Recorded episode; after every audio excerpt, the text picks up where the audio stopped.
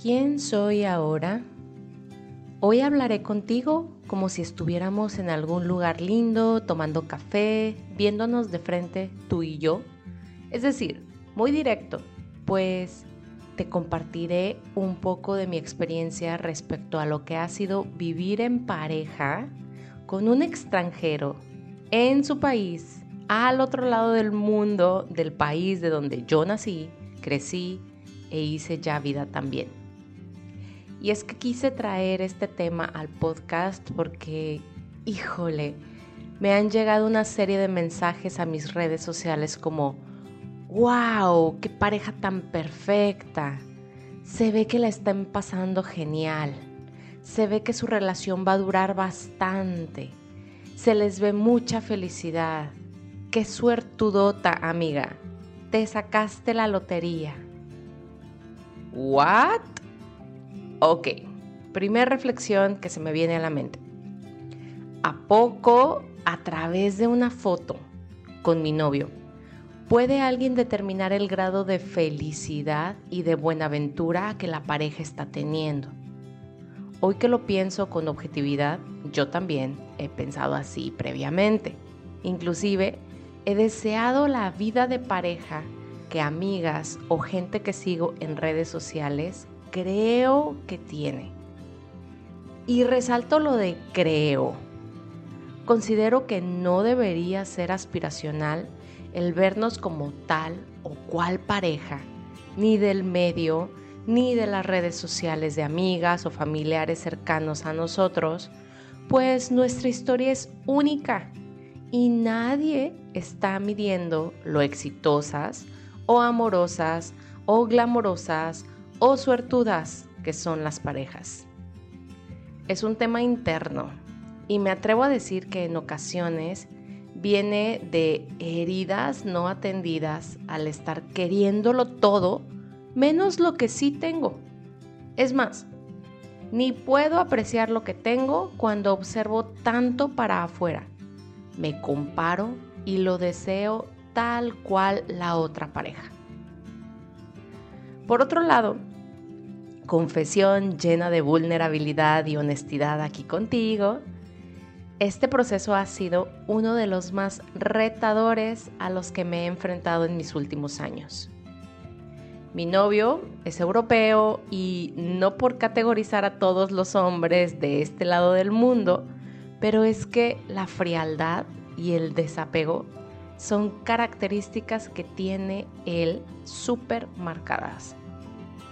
Cuando yo por el contrario soy súper cálida y apegada.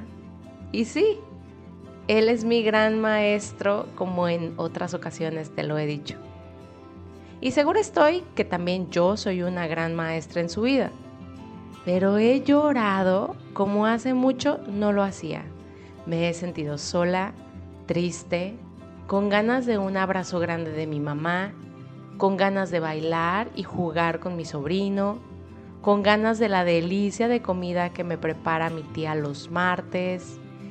En fin, y he tenido unos encontronazos con mi novio, pues ambos estamos empezando vida en un nuevo departamento, compartiendo espacio, tiempo, ritmos, rutinas y aunque ya tenemos tres años juntos, la diferencia de idioma aún pesa, cayendo en malentendidos que requieren grandes niveles de paciencia.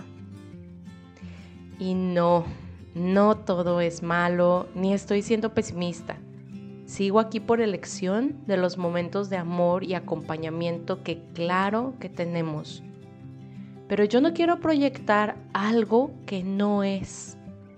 Quiero seguir siendo tan real y transparente como siempre lo he sido en mis redes, en mis proyectos, en mi trabajo con mis socias, aquí en este nuestro podcast, en mi familia, soy súper resiliente y valiente, sí, pero no tengo la pareja del cuento de hadas que podrían muchos pensar con tan solo ver una foto.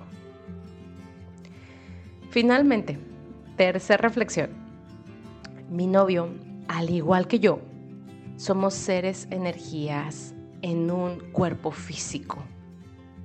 Él, al igual que yo, tiene heridas, procesos personales, miedos, dudas. Y esto no lo hace ni menos ni más.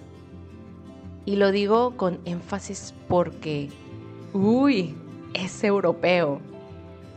Hello, acá también hay retos creativos, inicios y cierres de ciclos, errores y aciertos.